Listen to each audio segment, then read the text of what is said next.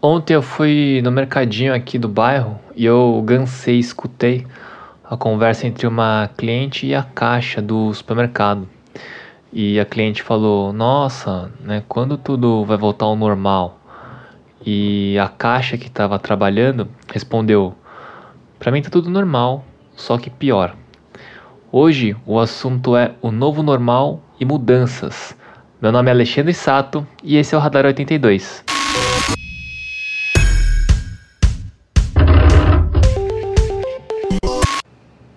Pessoal, essa semana eu fiquei um pouco sobrecarregado aí na, nos trabalhos, na vida, e eu não consegui escrever um episódio como eu faço de costume, porque ah, acho que emocionalmente eu tava meio cheio, não tava muito legal aí.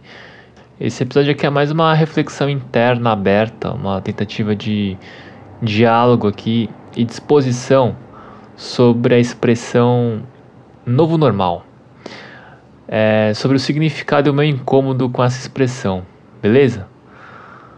É, eu nunca tinha parado é, para pensar sobre essa expressão novo normal, o que, que ela realmente significava para mim, enfim. Eu tinha um leve incômodo inicial que eu achava que a expressão assim é primeiro que a gente vê ela em todo lugar o tempo inteiro agora, né? E aí isso parece que esvazia um pouco o significado dela. E ela parecia para mim um jargão de marketing assim, né, que pode significar um monte de coisa e aí justamente por isso ele acaba não significando nada assim. Parece um desses clichêsões assim que a gente que eu uso muito por aqui, tipo tecnologia disruptiva, big techs, big data, né? Acho que ninguém sabe exatamente é, explicar direito o que, que é e todo mundo entende, sabe? Eu achava que o novo normal caía mais ou menos nesse lugar. Mas então o que, que mudou, né? Mudou que eu li um texto da Lilia Schwartz na revista Gama. Esse texto está disponível na internet aí.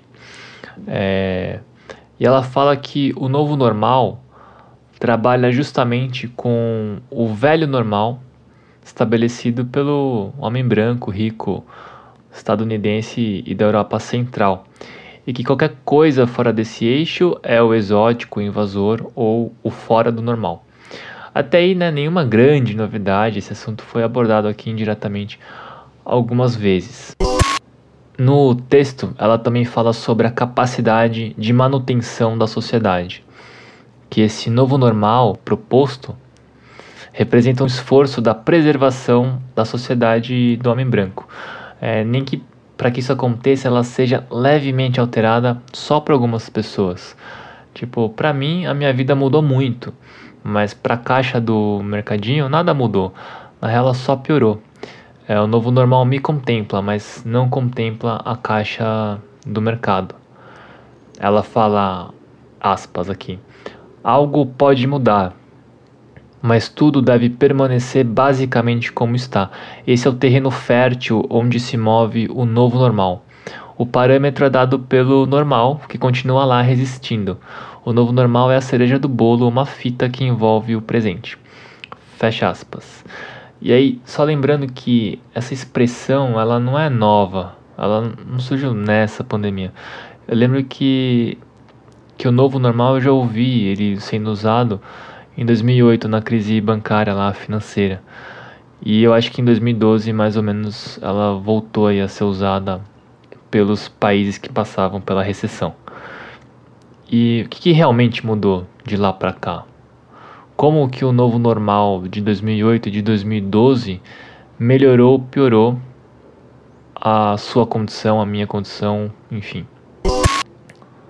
E aí assim, eu acho que a gente usar essa expressão, né, novo normal, é, sem essa reflexão do que afinal o que é normal, ela pode acabar maquiando as diferenças e se tornando mais um fator de exclusão e que reforça essa normalidade cretina de hoje, né?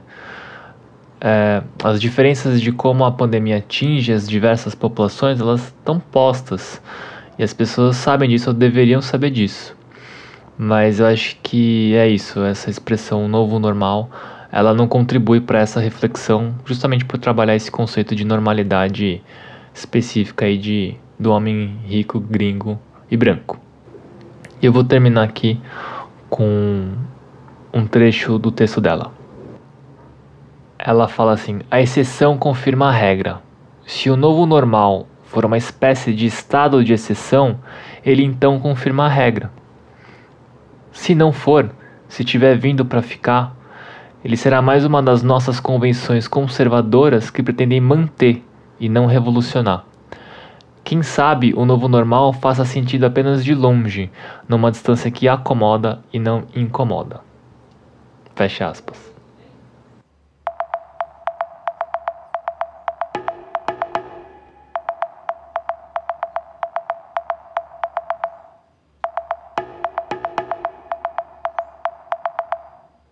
Fala pessoal, o episódio de hoje foi um pouco diferente, mais conversado.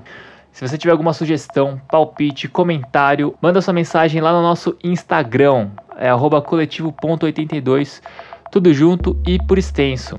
Entra no nosso radar, a gente vai te ver, a gente vai te ouvir. Esse episódio foi escrito e apresentado por mim, Alexandre Sato, a edição e trilha sonora é do Otávio Nagano, a arte desse episódio é da Julia Vanucci e a realização é da 82. Até semana que vem.